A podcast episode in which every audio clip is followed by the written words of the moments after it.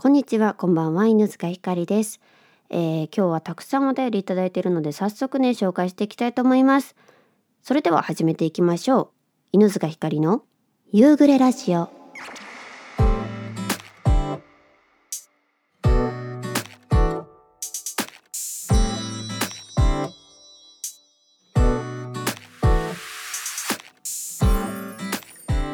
始まりました。第51回夕暮れラジオになります。皆さんこんにちは。こんばんは。さてさて11月になりましたが皆さんいかがお過ごしでしょうか？えー、もうあと今年もね2ヶ月で終わるなんて信じられないんですが。あカレンダー変えなきゃなって思いつつね、えー、来年への準備を少しずつ、えー、始めていきたいななんて思っております。早速今回のトークテーマですが、え今回のトークテーマは影響を与えてくれた人でございます、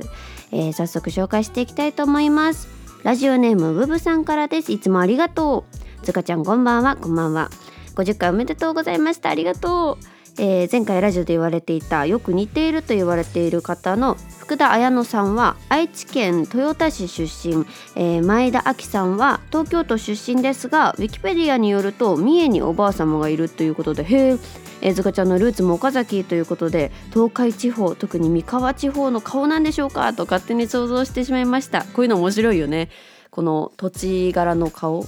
ていうのかな。私も先日あの母方のえっ、ー、とお母さん母方のおばあちゃんの方のあの兄弟の家にね遊びに行ったんですよ。私からしたら大おばさんの家かな？遊びに行ったんですけどそこで今までねあんまりだからお母さんの方のひいおじいちゃんの写真を見たことがなくてで見たいって話をしてね見せてもらったらあまりにも私と耳がそっくりで そう。でなんかちょっとこう頬がね私ってこうぷくってしてるんですけど私のお母さんもそうだしそうおばあちゃんもおばあちゃんのお姉さんもそういう感じなの。そしたらそれってそのそのおじいちゃんが新潟の方出身らしいんですけど新潟の人ってそういうね人多かったんだよみたいなそのうちの親戚なのか、まあ、その土地柄の顔の作りなのか分かんないですけどうわっていうの話されてあ面白いななんて思ったりしたんですけどまさにこれもそうですよね。えー、メール遅くなりました。いえいえ影響を与えてくれた人を考えてたんですか？どれを書こうか迷ってる間に時間が過ぎてしまいました。ちょっと難しいあれでしたね。今回テーマでしたよね。今回のテーマ影響を与えてくれた人、えー、それは両親です。小さい時から毎年どこかしら海外に旅行に連れてってもらってました。なので海外旅行や留学は完全に両親の影響です。すかちゃんのエピソードも楽しみにしています。ということでブブさんありがとうございます。そうですよね。ブブさん留学経験があって海外旅行も好きみたいなお話されてましたのでご両親の影響なんですね。確かに海外ってさなかなかなんだろうな好きになるきっかけってもちろん今の時代ねいっぱいあるけどそれでもそのな踏み出すってなるとそれをサポートしてくれる家族とか両親とかそういう存在って絶対に必要だしなんかこうブブさんのご家族もねそういうとこ連れてってくれたっていうのでなるほどと思ってしまいました。ブブさんいつもありがとうございます。続きましてラジオネームマッキーさんからです。いつもありがとう。ひかりさんこんにちは。こんにちは。えー、今年も残すところ2ヶ月を切ってしまいましたね。なんかあっという間に1年が過ぎてしまっている感じです。まさにそう。えー、さて今回のトークテーマの影響を与えてくれた人ですが人生の先輩たちからもいろいろと学んだことはありますが僕の人生において今も影響を与えてくれているのは2人いる子供たちでしょうか。上は娘なのですがよくあるお父さん嫌いという感情を抱くことなく成長していってくれて初めての子育てでえたくさんの経験をさせてくれました。親になるって大変だけどとても楽しく幸せなことだというものもえ感じさせてくれています。年齢が上がるにつれて大人同士の会話もでき数年前には娘と2人で海外旅行にも出かけました。めちゃめちゃ素敵。また下の息子は2歳になる前に急性リンパ性白血病を、え、発症し、え、治療のため入院を入退院を何度か繰り返しました。僕の頃子供の頃は死に至る病という印象でしたが医学が進歩していたおかげで息子の場合だと当時でも8割くらい治るというふうに言われていた状況ではありました。ただ抗がん剤治療は行うので髪の毛が抜けたり顔がむくんでしまったりと見ていて辛そうな治療ではありました。幸いにも治療は順調に進み症状もなくなり現在25歳になる息子は元気に過ごしています。よかった。えー、まあ思春期の頃は病気だったことを感じさせないやんちゃぶりでしたが男の子は思春期そうですよね、えー、治療している頃はなんでうちの子供がと思ったこともありましたが命の大切さ元気に生きていることのありがたさを改めて感じた時期でもありました。2人の子供のおかげで大変だけど楽しい時間を過ごさせてもらって人生が充実したものになっていますのでいい影響を与えてもらっているなと感じています。だんだんと子供たちと過ごす時間は少なくなっていますがこれからも楽しませてもらえればなと思っています。それでは今年の残りの2ヶ月弱も充実した日々を過ごしていってくださいね。マッキーよりということでマッキーさんありがとうございます。お子さんお二人ともということですね。いやすごく素敵ですね。なんだろうなこのマッキーさんの絶対に辛くてもちろん息子さんも辛かったと思うしマッキーさんもすごい辛かったことをなんだろうなこうプラスに捉えてるじゃないけど命のありがたみをね大切にこう感じさせてくれる時間だったのかなっていうその解釈ができているのがまずすごくすごいなと思ったし素敵だなと思いました。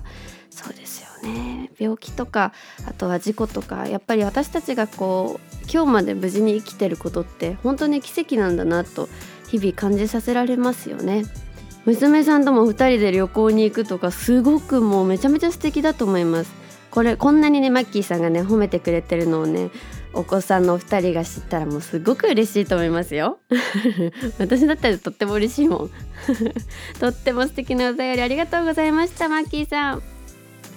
続きましてラジオネーム J リーダーさんからです。ひかりちゃんこんばんは。こんばんは。いつもありがとうございます。えー、締め切り後のお便りになりすみません。いえいえ締め切りも伸ばしましたので全然全然。えそしてそして夕暮れラジオ50回達成おめでとうございます。嬉しい。週1回の30分の一人喋り本当に尊敬します。いえいえ。前回台本の話なども聞くことができ準備の入念さ大変勉強になりました。これからも末永くよろしくお願いします。こちらこそよろしくお願いします。ずっとずっと聞いてください。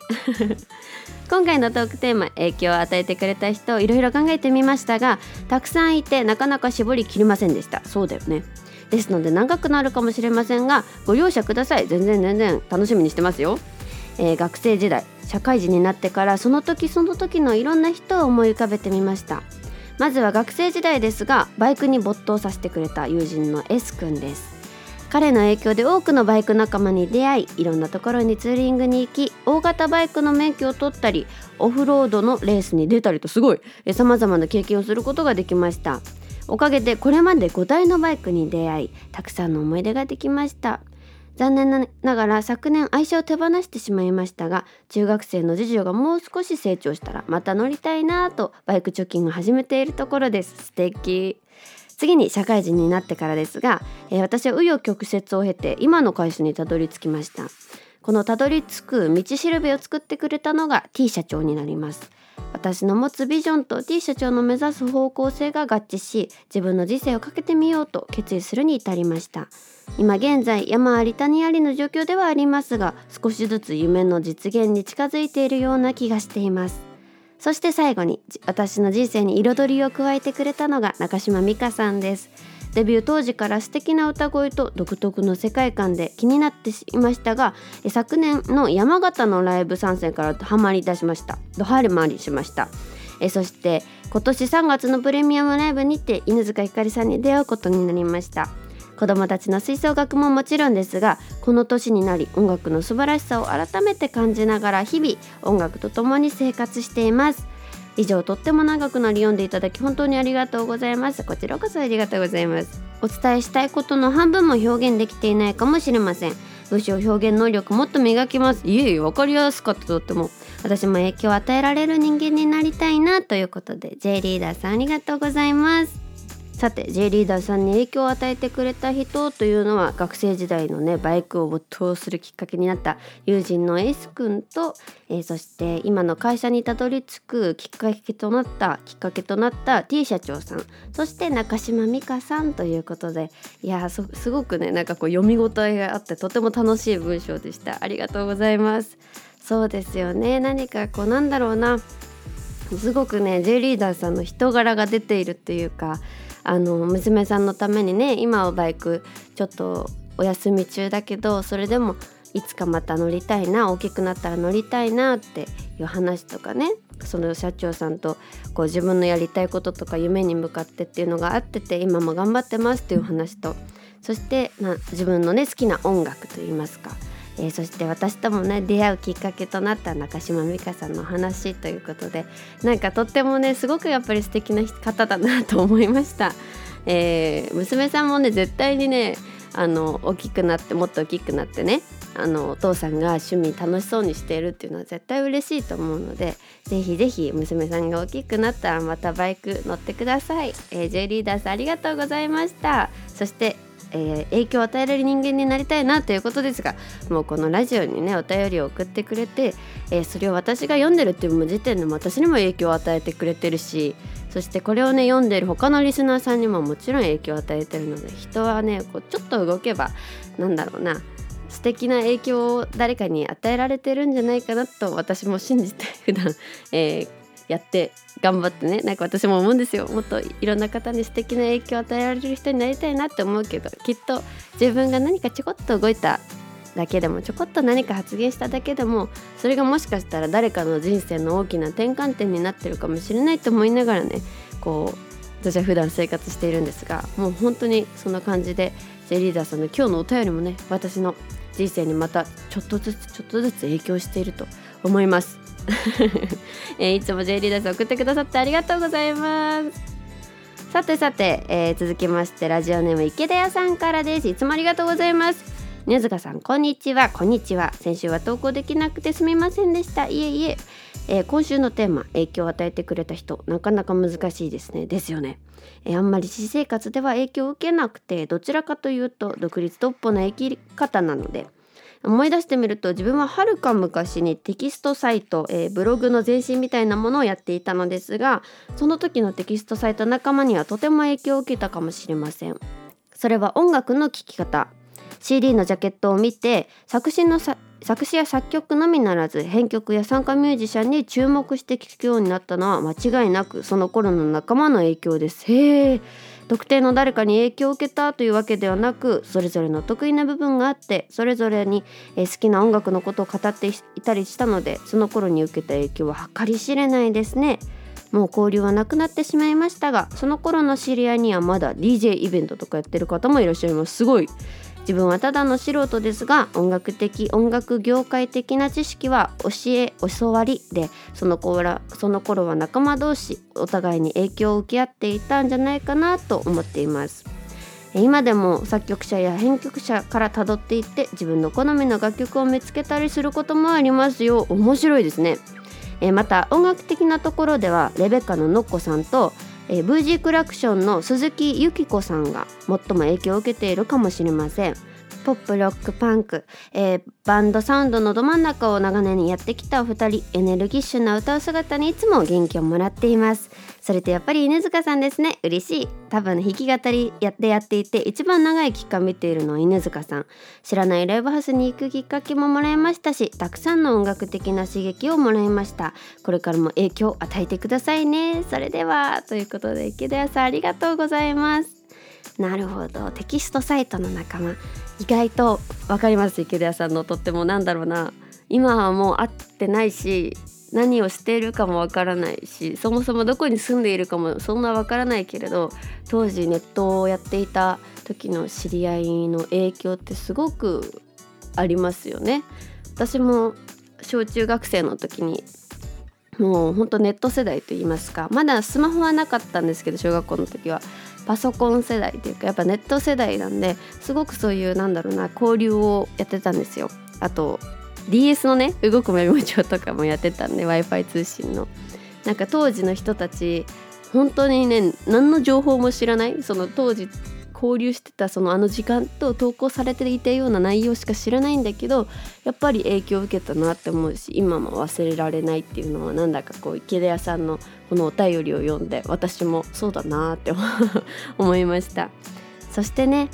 えー、作曲作詞のみならず編曲や参加ミュージシャンに、えー、注目して聴くようになったきっかけということで。面白いですよねそういう聴き方。あんまり私したことないなって今池田屋さんのこのお便りを読んで思いました。あの特にその作詞からっていうか編曲から辿っていくっていうのがあんまりしたことがない。確かに面白いなと思いましてやってみよう私も、えー、そして最後は私の話をしてくださってありがとうございます、えー、私ももうずっとね応援してくださってる池田屋さんにはとっても影響を与えてもらってます。本当に高校1年生の時とかからかな。これからもねもっともっと今まで以上にねたくさん影響を与えられるように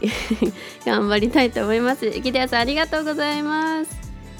さてさて続きましてラジオネームりなちゃんからです。いつもありがとう。私に人生に、え私の人生に影響を与えた人二十歳なので人生の規模となると私にとってはまだ正直、えー、少し難しいのですが今回はラジオなので今推している BOP の赤色担当龍河雅人くんをあげたいと思います。雅人くんはまず何といっても大好きなひかりちゃんとの出会いをくれた人ですからね。えー、一目惚れしたディズニープリンセスのような見た目と心に響く歌声からも毎日元気をもらっています。そしてこの人に好かれるために可愛くなりたいと思わせてくれた初めての人でした。まさとくんに出会ってから自分で言うのもなんですが外見にも気を使うようになり内面は素直になったような気がします。すごく素敵だね。えこれから専門学校よりも規模の多いえ大学生になる私。これから大事だと思うことはもっとさまざまな方々と関わりを持ったり本を読んだりして他の方の良い考えを吸収していくことだと思っています。あまり大きな声で言えないけど現実世界でも声がしてみたい。えー、ひかりちゃんとリスナーさんにだけ言います嬉しい、え、リアコなのにこの相反する気持ちは何なんだろうかここまでつらつら書いてき、ましたがまさとくんは私にとって大切な人です。でも決して推しメンばかりにとらわれすぎない冷静さも持ち合わせてこれからもいろんな方に出会っていきたいです。ということでりなちゃんありがとう。えー、まさとくん優雅まさとくんですね。BOP の。いや本当にりなちゃんと出会うきっかけになった方ですからね。そしてなんだろうなすごく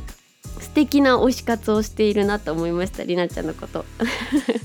なんかなんだろうな。やっぱ推し推すってさこうどうしてもこう何て言うの盲目的になりがちだったりするじゃないですか。それをなんかこう冷静さを持ちながらいろんな人とも出会いつつでも一番大好きなまさとくんのこといっぱい応援したいみたいなその気持ちがまずすごい素敵って思ってあの感動しました私は。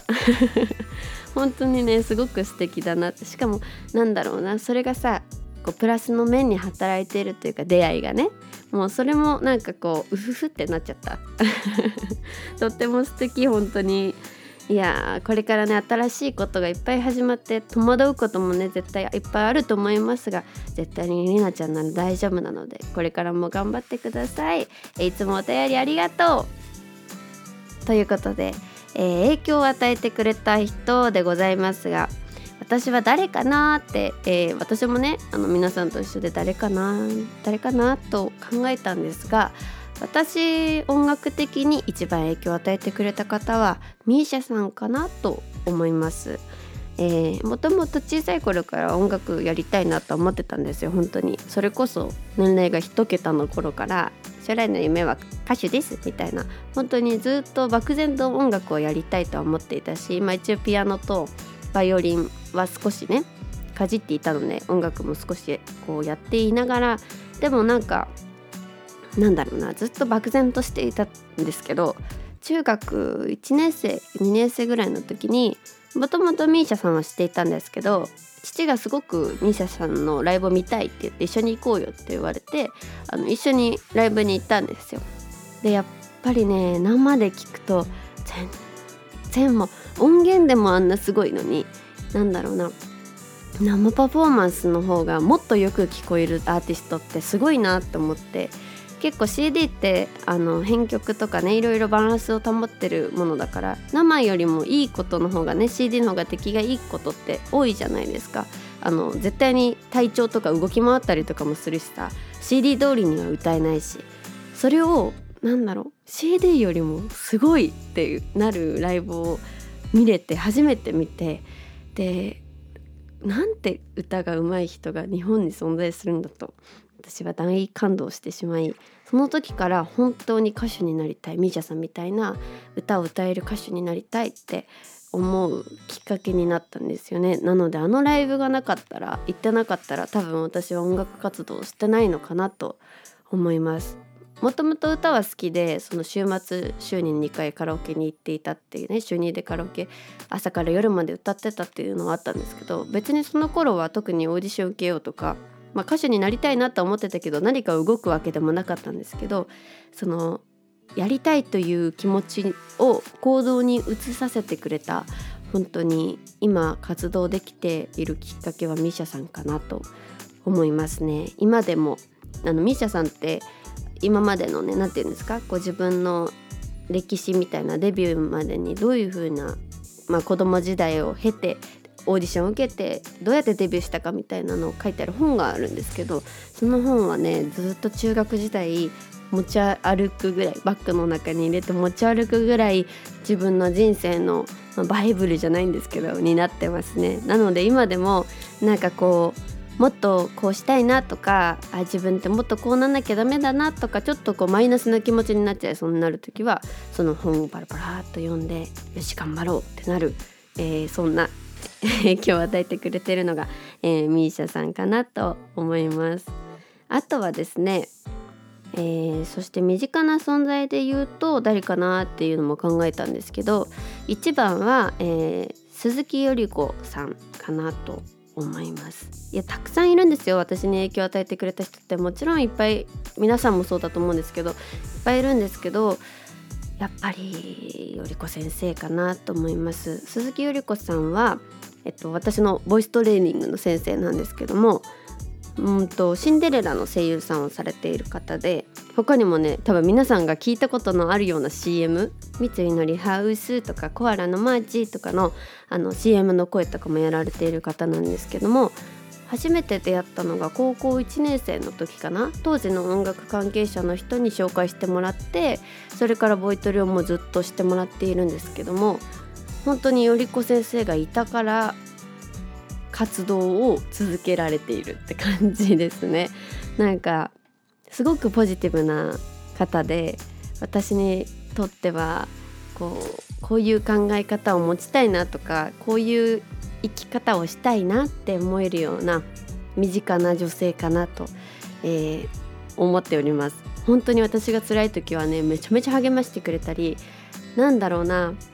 いいところをいっぱい引き出してくれる歌歌でもそうだし性格でもそうだし私のいいところをいっぱい引き出してくれる先生ですごくね救われております。そうなの。だからなんかもともとそんなポジティブな方じゃなかったんですけど高校生の。それこそより子先生に出会う前ぐらいまではそんなポジティブな方じゃなかったんですけどその悪い部分を修正しようと修正しようと考えるよりはプラスなところをいっぱいいっぱい引き伸ばしてそれが自分の個性になったり誰かをこう幸せにできるんだって思えるようになったのは本当にねゆり子先生のおかげなんですよ。なので一番身近な方で、えー、私に影響を与えてくれたのはより子先生かなと思っております。えー、皆さん他にもたくさんね絶対いたと思うんですが、えー、今回のこのトークテーマでその自分の影響を与えてくださったね方たちの顔を思い出したりしたのかななんて思いながらね私もいっぱい思い浮かべてます。皆さんお便りありがとうございました。さてさて次回のテーマですが、え次回のテーマは何でも一つ買ってもらえるとしたらでございます。急にねちょっとふざけた久しぶりになんか可愛いお題にしたいなと思って、えー、今回じゃない次回のねテーマはそちらにさせていただきたいと思います。なんか何でもななんだろう。一番欲しいものはとかだとさ自分が買える金額とかのものになっちゃうと思うのでもう何でもいくらでもいいよ。どんなでかくてもどんなちっちゃくてもいいから何でも一つ買えるとしたらでも実際にあの値段がつけられそうなものにしましょう。あの宇宙とかじゃじゃなくてね。なんかすごいなんだろうすごい才能とかじゃなくて本当にあの現実で金額を出して買えるようなもので一番えー、つ買ってもらえるとしたら何でも一つ買ってもらえるとしたらという、えー、次回のトークテーマにしたいと思います。メールアドレスは夕暮れラジオアットマーク gmail.com でお待ちしております。皆さんからのお便りお待ちしております。さてさて、えー、トークテーマとは別にもう一つお便りいただいております。ラジオネームりなちゃんからです。りなちゃんありがとう。かりちゃんこんにちは、えー、久々のお便り投稿となってしまいました。ひかりちゃん生木亮さんのコンサート出演おめでとうございます。ありがとうございます。中学生から宝塚ファンである私は本当に飛び上がってしまいました。嬉しい。しかも一番の好きな方は玉木さんの同期の方。ひかりちゃんが大阪に来てくれることも嬉しいです。お知らせを聞いて思わずひかりちゃんのインスタの DM に連続でメッセージを送ってしまいごめんなさい。いえいえとっても嬉しかった。私もえこんなに喜んでくれるの？嬉しいってなりました。ひかりちゃんが作詞された曲も「ムーンニットナイト」というタイトルと内容からトップスターから新たな道に進もうとしている玉木さんの姿と重ねてしまいました。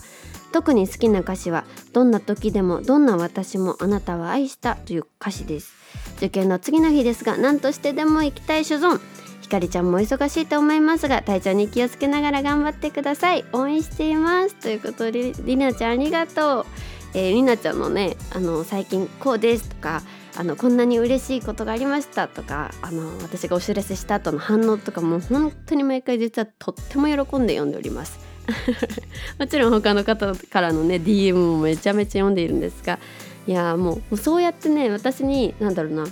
こうこれすごく良かったとかそういう話をしてくれる時点でもうプラスの影響を与えてますからね。今回のテーマじゃないけど。本当に皆さんありがとうございます。りなちゃんいつも送ってくれてありがとう、えー、しかも私よりでも説明が上手。曲とかのね説明がすごく上手。えー、受験の次の日ということで、ね、無理せずぜひぜひ、えー、来れそうだったら遊びに来てください、えー、本当に玉木さんの歌声は素敵でもうなん歌も素敵なんですけどね。もうお人柄もすごく素敵で私初めてこういうツアーに参加させていただくのですごい緊張してねあのリハーサルとかに挑んでたんですけどもそんな時もなんかこう玉木さんが「何て呼んだらいい?」とか聞いてくださったりとかしてすごく本当にねめちゃめちゃ優しくてあのそれもあってとっても頑張れてます。あの玉木さんのために何でもしたいって思えちゃうぐらい玉木さんが本当に素敵な方で絶対絶対素敵なツアーになると思うので、えー、このラジオ聴いてる方も是非遊びに来てください。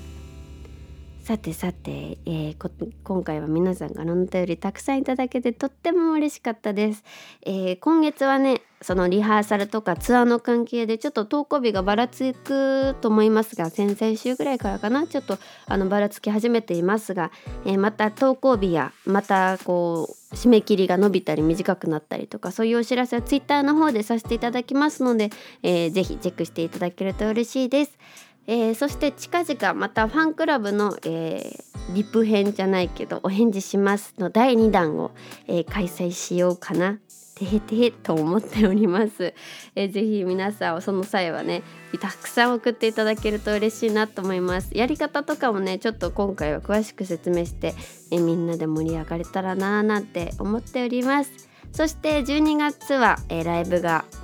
今のところ1本かな。高円寺のウーハさんでやらせていただきます。そして、え年明け1月はすでに2本決まっております、え同じく高円寺ウーハさんと、えー、下北沢でまだ公開されていないんですが下北沢で1本ライブが決まっております。ぜひぜひ遊びに来ていただけると嬉しいです。詳しくはそちらも Twitter の方でツイートいたしますのでぜひチェックしていただけると嬉しいなと思います。